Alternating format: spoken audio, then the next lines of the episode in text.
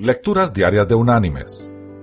La lectura de hoy es del libro de los Hechos de los Apóstoles, capítulo 2, versículos del 43 al 47, que dice, Sobrevino temor a toda persona, y muchas maravillas y señales eran hechas por los apóstoles.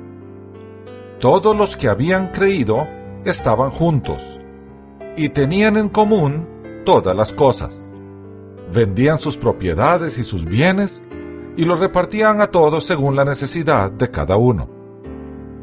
Perseveraban unánimes cada día en el templo y partiendo el pan en las casas, comían juntos con alegría y sencillez de corazón, alabando a Dios y teniendo favor con todo el pueblo.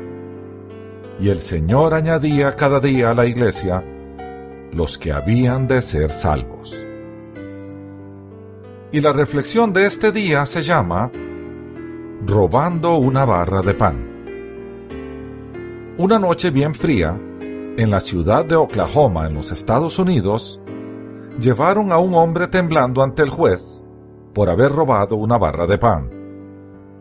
El hombre explicó que su familia estaba muriendo de hambre y necesitaba esa barra no tenía trabajo. Sin esperanza alguna, y todo en su contra, el hombre en desesperación agarró la barra de pan y la escondió debajo de su chaqueta. Atrapado ahora en su crimen en contra de la sociedad, estaba de pie delante del juez, quien declaró, Es necesario que te castigue. No podremos tener excepciones cuando se trata de la ley así que tu castigo será una multa de 10 dólares.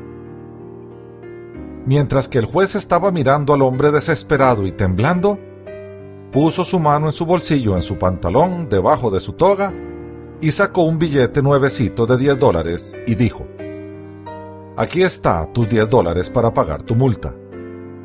Entrégalo inmediatamente al alguacil.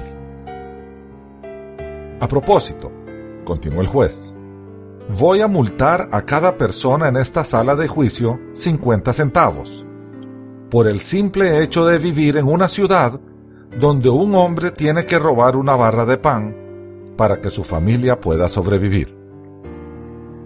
Con esas palabras, el alguacil tomó su sombrero y empezó a pasarlo y colectar 50 centavos de cada persona en la sala. Luego volteó hacia el ladrón le entregó 47 dólares con 50 centavos y este, con el dinero en la mano, salió de la sala de juicio y dio gloria a Dios.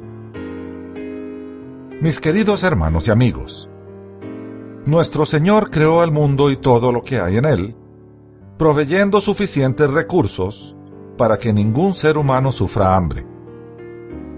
El ser humano administrador de esos recursos, los acumula y se beneficia de ellos, dejando miles de personas con hambre. El Señor dejó a su iglesia en la tierra con instrucciones precisas, una de las cuales es darle de comer al hambriento.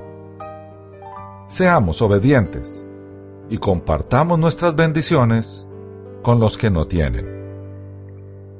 Que Dios te bendiga.